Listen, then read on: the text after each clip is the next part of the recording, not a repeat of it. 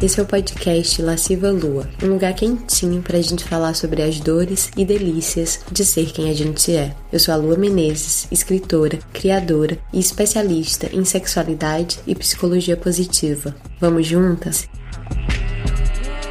Bem-vindas, bem-vindos, bem-vindes a mais um episódio do podcast Lasciva Lua. E hoje é um daqueles episódios especiais com participação da audiência. E a inspiração para o episódio de hoje veio, na verdade, do episódio anterior com a Pan Ribeiro da É Amor, Não Pecado, onde eu conversei com a Pan sobre a influência de crenças religiosas repressoras sobre a sexualidade e os corpos de mulheres. E aí, já que a gente falou muito de repressão, me veio uma ideia de subversão, de abrir aqui um confessionário, mas não um confessionário que vai condenar ou julgar aquela que confessa. Não um confessionário que faça justamente o contrário, que celebre as confissões mais íntimas e os gozos mais privados. Um confessionário que não precisa absolver ninguém porque não acredita em pecado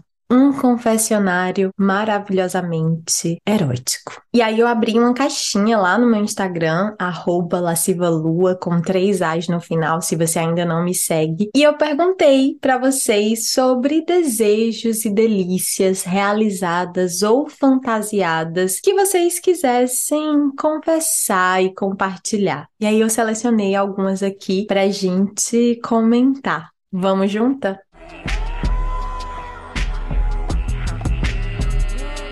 A primeira confissão é de uma deusa que me escreveu falando assim: Lua, gozei fazendo oral no boy. Nunca tinha acontecido, me senti incrível. Poucas palavras, grandes impactos com essa confissão.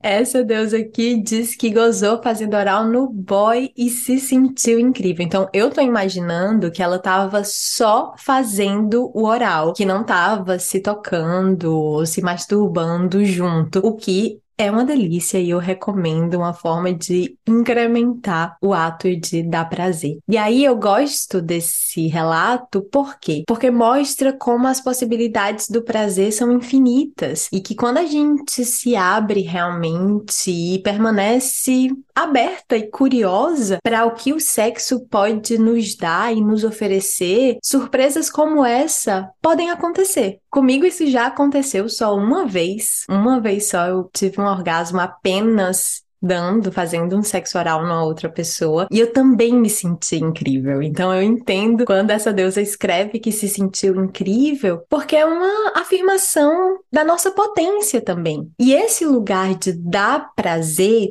ele foi muito distorcido pelo patriarcado, pelo machismo. Então, o que é que o patriarcado, o que é que uma sociedade tão patriarcal e machista fez com o dar prazer? Nos disseram que é o nosso dever. Transformaram em obrigação. E aí, quando transforma em obrigação, tira a diversão tira o deleite de dar prazer porque você quer dar prazer. Então eu acho que a gente se libertar desse lugar de dar prazer porque a gente acha que deve, porque nos disseram que é nossa obrigação, se libertar também do terrorismo psicológico que às vezes fazem de dizer que ah, se você não atender às necessidades do seu parceiro ou da sua parceira, ele ou ela vão procurar fora, então tem aí uma ameaça de abandono, de solidão terrível. Então, a gente se libertar desse lugar e se reapropriar do lugar de dar prazer, porque a gente quer dar prazer, porque dar prazer pode ser gostoso e prazeroso para gente que dá. Isso é muito lindo. E eu acho que é assim que o lugar de dar prazer é bonito e válido, sabe? Então, amei, deusa, Obrigada por mandar essa confissão maravilhosa.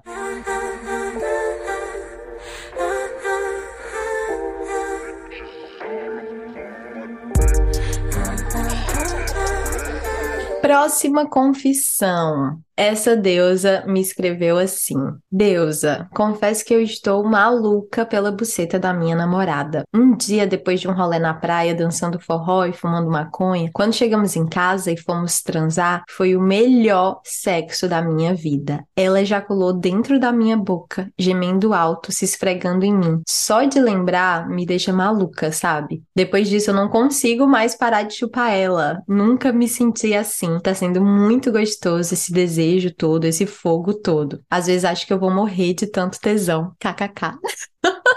Ai, que delícia de depoimento, gente. Fala sério. Vocês sentiram um, um calorzinho enquanto ouviram essas palavras? Porque eu senti. E aí, continuando aqui o tema do sexo oral, né? A gente falou de uma deusa que gozou só fazendo oral no boy, e agora essa deusa aqui, louca pela buceta da namorada. Que ode, que poema.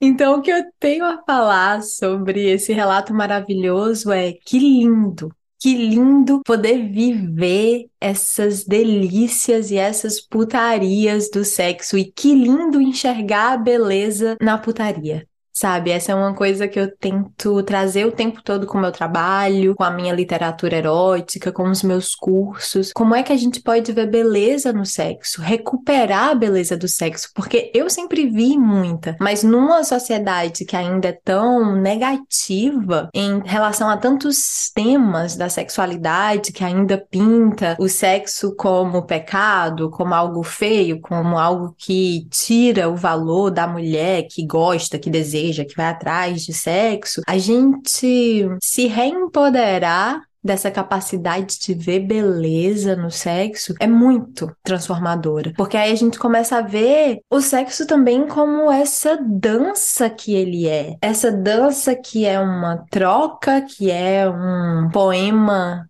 em carne e osso e fluidos. E essa deusa fala aqui que a namorada ejaculou dentro da boca dela e ela achou isso uma delícia. Essa deusa transbordou e ela achou uma delícia. E agora ela não consegue mais parar de chupar a namorada. quanta beleza, quanta beleza.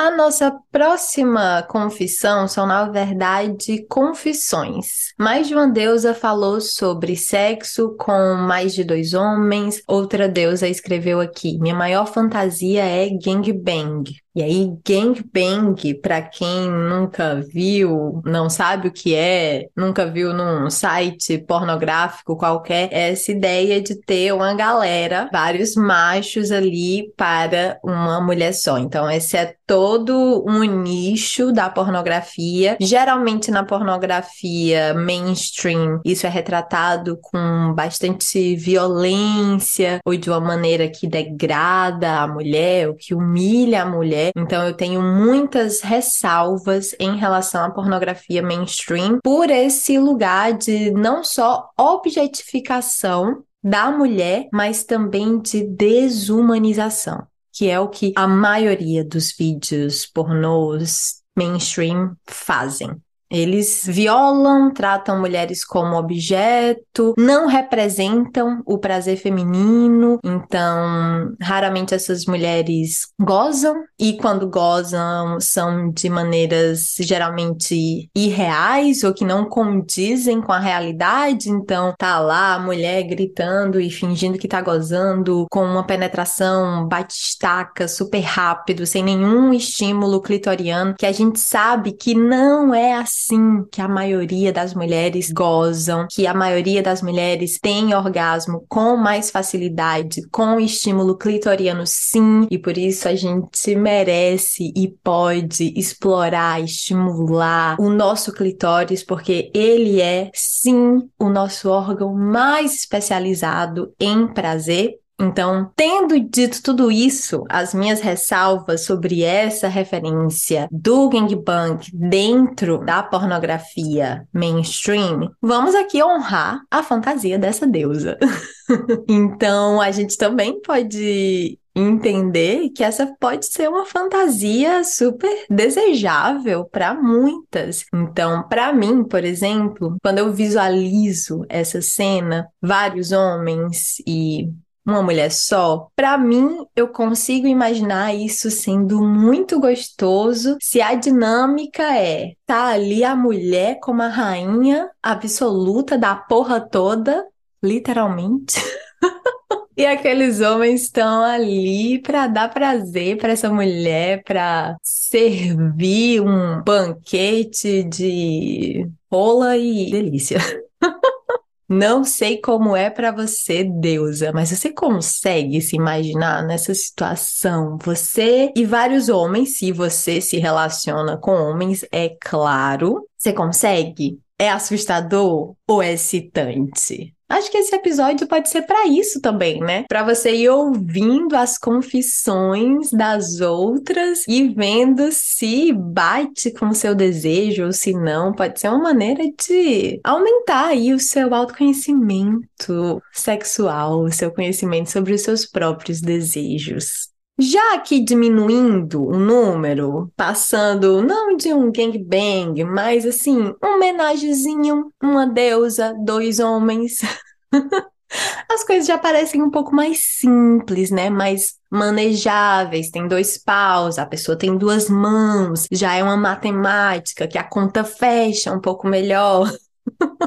eu já fiz, eu já fiz homenagem com dois homens. Na minha experiência, não foi tão bom, mas não pela homenagem em si, mas pelo estado que a gente estava. A gente estava um pouco bêbado e eu não sou de beber, eu não sou de ficar bêbada, é raro, raríssimo eu ficar bêbada. Aliás, faz anos que eu não fico bêbada. Isso aconteceu alguns anos atrás, quando eu era um pouquinho mais nova, e eu tava no México e eu tinha tomado uns drinks de tequila e aí conheci dois canadenses nesse hotel que eu tava. E aí acabou rolando. E foi legal, mas eu não gozei porque eu tinha bebido. E aí o álcool, ele é depressor do sistema nervoso. Então ele não ajuda o orgasmo. Uma tacinha de vinho, um drinkzinho, pode ajudar você a se desinibir, porque o álcool também tem isso, né? Ele desinibe socialmente, mas Álcool em demasia, em excesso, não ajuda o processo fisiológico da excitação. Então, é por isso que muita gente, quando está embriagada, não consegue gozar ou não consegue ter ereção, por exemplo. Então, essa foi a minha experiência com sexo com dois homens. A coisa mais legal, na verdade, que rolou foi o dia seguinte que eu esbarrei com um dos boys. E eram dois boys, assim, um era Ai, uó, uó. Hum, não. Mas o outro era muito legal. E esse muito legal, que eu esbarrei com ele no dia seguinte, ele falou assim para mim: Ai, Lu, eu só queria te dizer que eu admiro muito mulheres como você, mulheres que fazem o que querem, que são livres. E aquilo foi tão gratuito ele vir me dizer isso que eu senti como um gesto de carinho, de cuidado, sei lá. Foi muito bom, foi a melhor parte, porque a experiência em si foi meio ó. É isso. Sexo com mais de uma pessoa tá sempre no topo. Toda vez que eu abro caixinha de perguntas, perguntando sobre desejo, sempre aparece. E aí sempre aparecem diversas configurações: dois homens, duas mulheres, um homem e uma mulher. Enfim, muitas possibilidades. E eu tenho um episódio, inclusive, sobre menage, desmistificando o sexo a três. Se você quiser ouvir mais sobre isso, vai lá que tem um episódio inteiro dedicado a isso. E menage pode ser muito gostoso. Eu confesso que eu já tive uma fase bem assim do menage e tive experiências muito, muito maravilhosas. Então, é aquilo. O sexo a três é como sexo a dois. Às vezes pode ser bom, às vezes pode ser ruim, às vezes pode ser muito bom, às vezes pode ser muito ruim, às vezes pode ser mais ou menos. Sabe, gente que fala assim: ah, eu já fiz uma vez e acho que é superestimado. Gente, Só uma vez é só uma vez, é só uma experiência. Imagina você transar uma vez na sua vida inteira, a primeira, aí é ruim, e depois você diz então que o sexo é ruim. Bom, aquela experiência ela pode ter sido ruim, mas você não sabe se vai ser sempre ruim. Você pode explorar e descobrir como que vai ser bom para você. O que precisa estar envolvido para que seja bom para você. E isso é autoconhecimento sexual.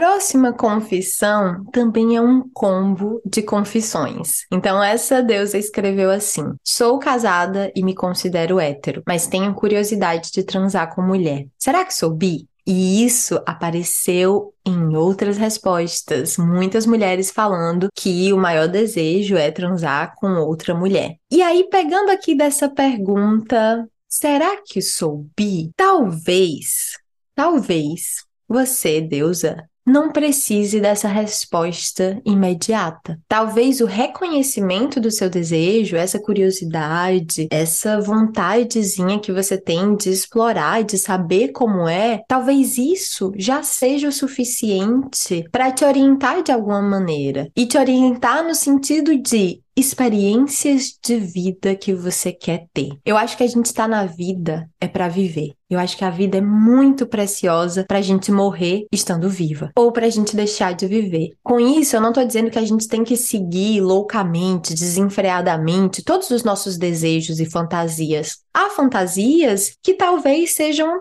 para ser só fantasiadas, que você não precisa ou não quer realizar, que tá bom brincar com a fantasia na sua cabeça. Em compensação, tem desejos que eles estão de alguma forma atrelados com o seu tesão de viver. São desejos que se você tem a coragem de experimentá-los, eles vão te dar mais vontade de viver ou vão te fazer amar a vida um pouquinho mais porque vão te fazer bem, te fazer sentir realizada, viva, acesa. E eu, como uma mulher bi, não consigo não torcer Toda vez que me mandam assim, ai, meu maior desejo ou minha maior curiosidade é transar com outra mulher. Eu sou uma mulher bi, então eu torço para que você realize o seu desejo, porque talvez através dessa realização você vai descobrir algo sobre você. Talvez você descubra que você é bi, ou que você é lésbica, ou que você é pan, ou talvez essa descoberta que vai vir não tem a ver com rótulo, porque talvez você não precise do rótulo, mas talvez nessa experiência de, por exemplo, transar com uma mulher pela primeira vez, você descubra novas sensações, novos sabores, novas lambanças, novos sentimentos. E isso já é válido. Isso já é suficiente. E aí sobre essa questão dos rótulos é, os rótulos eles podem ser muito úteis e eles também podem ser limitantes. O que é que eu quero falar com isso? É que, por exemplo, essa Deus escreveu: me considero hétero. Mas a gente sabe que existe uma coisa chamada heterossexualidade compulsória, que é o quê? Que é a assunção de que todo mundo, quando nasce, é hétero. Então, se uma criança nasce, olham ali para essa criança, dizem é menino porque tem pênis. Então, se é menino porque tem pênis, vai gostar de menina que tem vulva.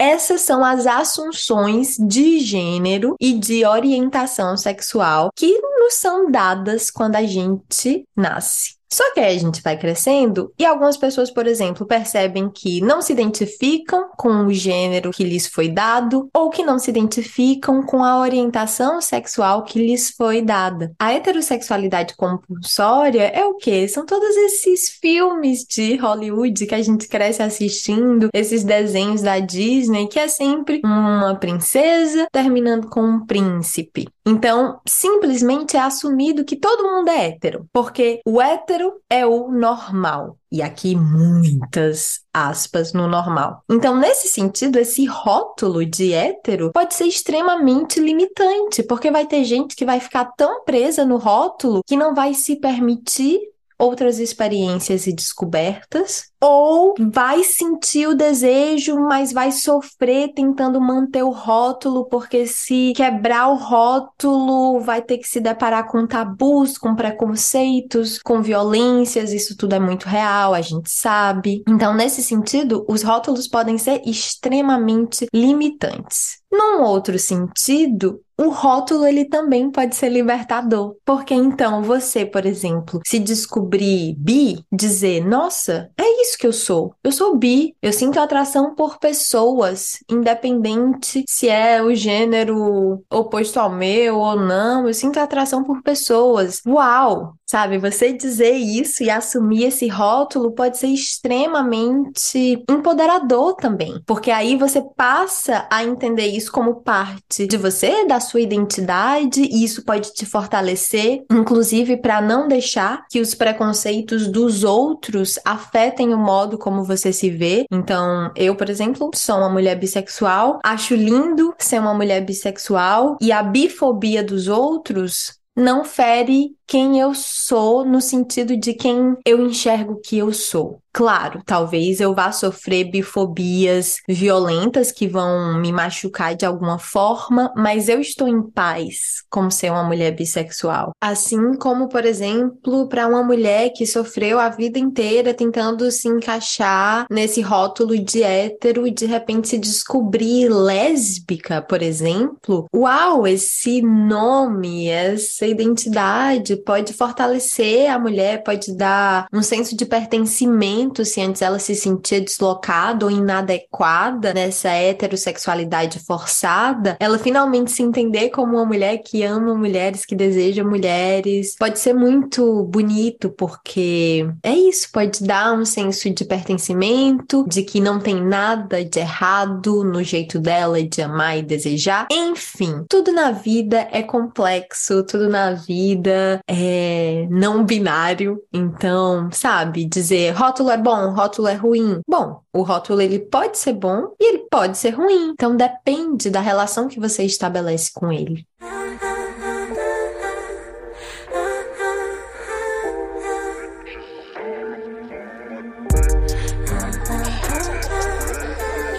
Vamos para a próxima confissão, que também é um combo, um duo, na verdade, de duas confissões. A primeira foi um homem. Um homem que me escreveu: Olha, gosto, gosto. Não é o mais comum, mas tem alguns homens que acompanham o meu trabalho, meu conteúdo, e eu posso ser suspeita para falar, mas eu acho que esses homens são os homens que estão realmente interessados em ouvir, aprender, dialogar. Então, sejam bem-vindos, homens. Tem espaço aqui também para vocês. Se vocês querem dialogar com respeito, tô aqui para isso.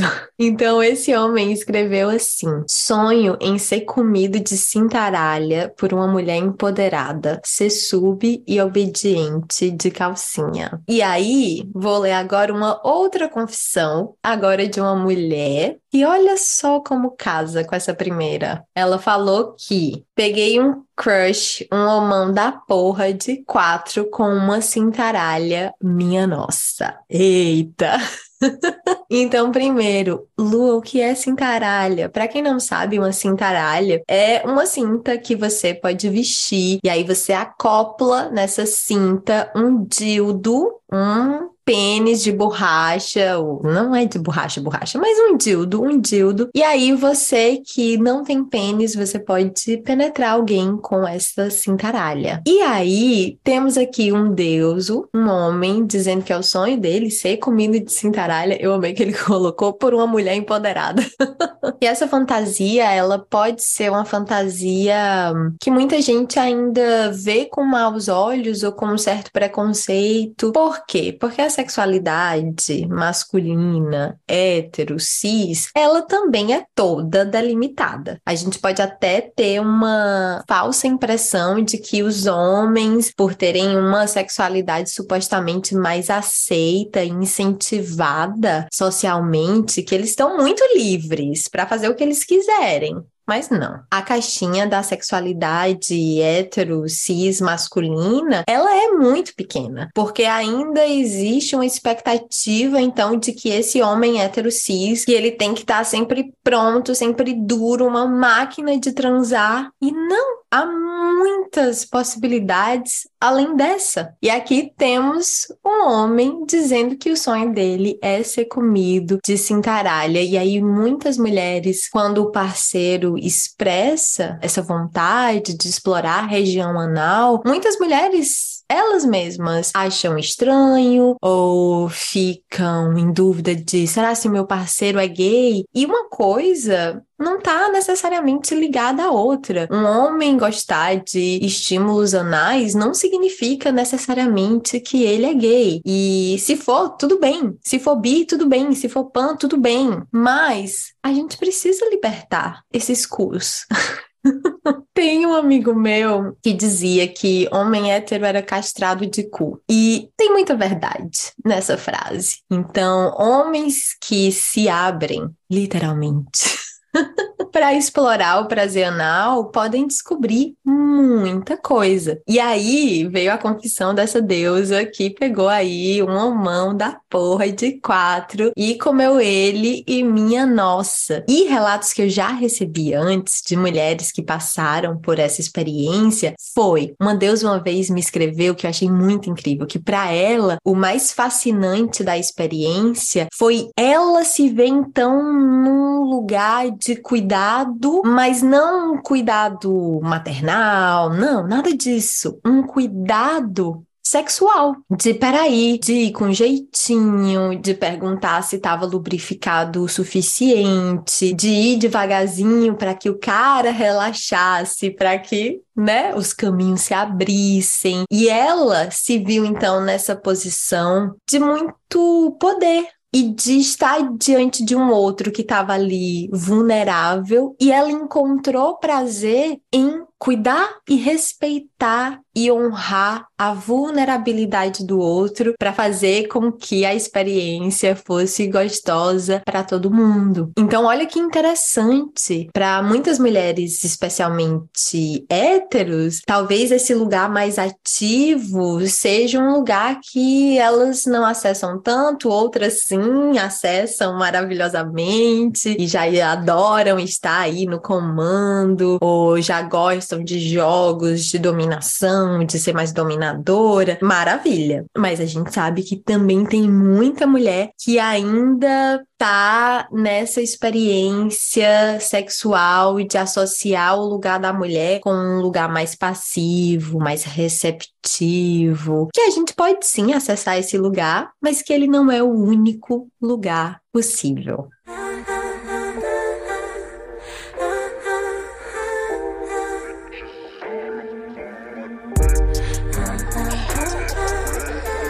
Próxima confissão. Essa deusa escreveu assim: queria dupla penetração, mas o meu namorado não tá aberto. Bom, dupla penetração. O que é dupla penetração para quem não tá visualizando? É basicamente você tem uma penetração tanto na vagina quanto no ânus. E aí, como essa deusa não me explicitou aqui mais que dupla penetração é essa que ela quer ter, porque talvez a primeira imagem que se forme é uma imagem de que, ah, então precisa ter dois homens ou duas pessoas que tenham pênis para essa dupla penetração acontecer. E na verdade, não. Temos aí um vasto mercado de sex toys para facilitar a sua vida e o seu desejo. Então dá para você ter dupla penetração até sem nenhum homem ou nenhuma pessoa que tenha pênis envolvida. Olha aí, basta se encontrar um sextoy ou dois para chamar de seu.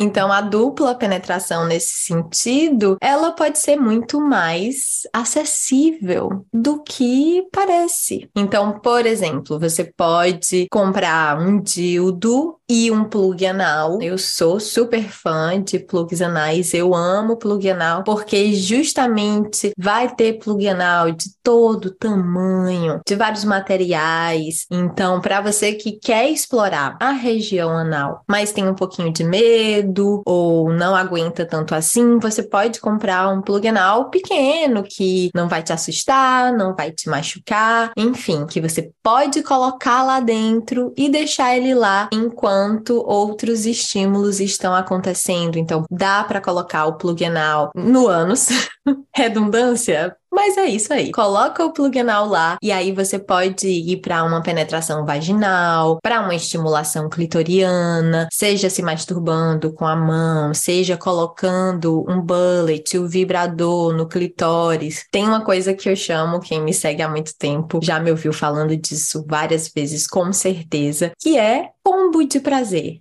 Gente, o que é um combo de prazer? É você basicamente somar vários estímulos simultaneamente. Então, você pode ter um estímulo no clitóris, seja se masturbando, seja com um vibradorzinho. Você pode ter uma penetração rolando, seja com um pau, seja com um dildo, seja com dedos. Você pode ter alguma coisa acontecendo no cu também. Então, pode ser o quê? Um plug anal, um pênis, dedos. Vocês estão vendo que tem muitas possibilidades. Então, essa dupla penetração, deusa, será que não dá para rolar? Será que ele não tá aberto para dupla penetração assim ou ele não tá aberto para trazer um outro cara para a relação de vocês ou para uma experiência sexual? Porque eu acho que aí tem uma diferença. Eu acho que você não precisa desapegar por completo do seu desejo da dupla penetração, né? Acho que você pode dar uma olhada aí em alguns sex shops para você ter essa experiência sensorial e é isso. Espero ter dado aqui uma ideia, contribuído. Depois me conta.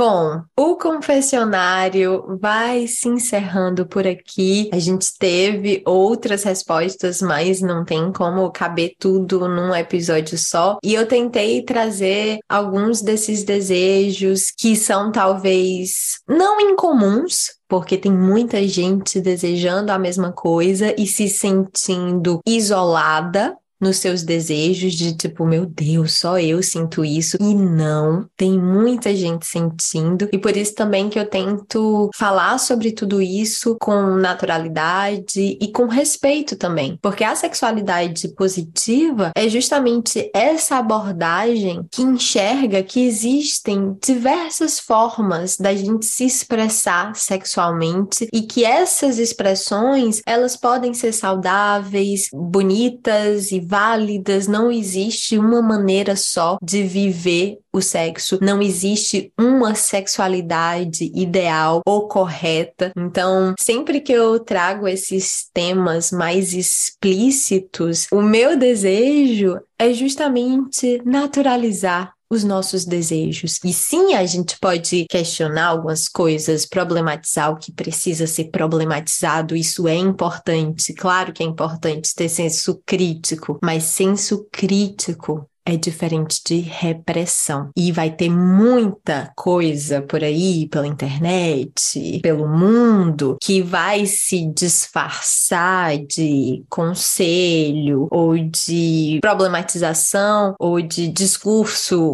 pretensamente espiritual, mas que no fundo tá só reprimido a gente. Então eu acho que se é consensual, se é são, se é consciente, se é do teu desejo, sabe? A gente pode então tratar disso com mais tranquilidade, com mais naturalidade. Acho que é isso. Então, espero que vocês tenham gostado. Me contem se vocês estão gostando desses episódios com participação da audiência. Eu gosto porque é uma maneira também de dialogar mais com vocês e de poder oferecer respostas e comentários mais profundos ou pelo menos um pouquinho mais longos que às vezes não cabem num story do Instagram, então fico contente de poder estabelecer esse canal de comunicação também. Se você gostou, manda para suas amigas, Vamos fazer esse podcast circular, é muito importante pra gente, eu agradeço. E, claro, vou lembrar da newsletter lasciva, que se você ainda não assina, assine, é por lá que eu envio meus contos eróticos e toda uma curadoria lasciva de conteúdos e artes eróticas.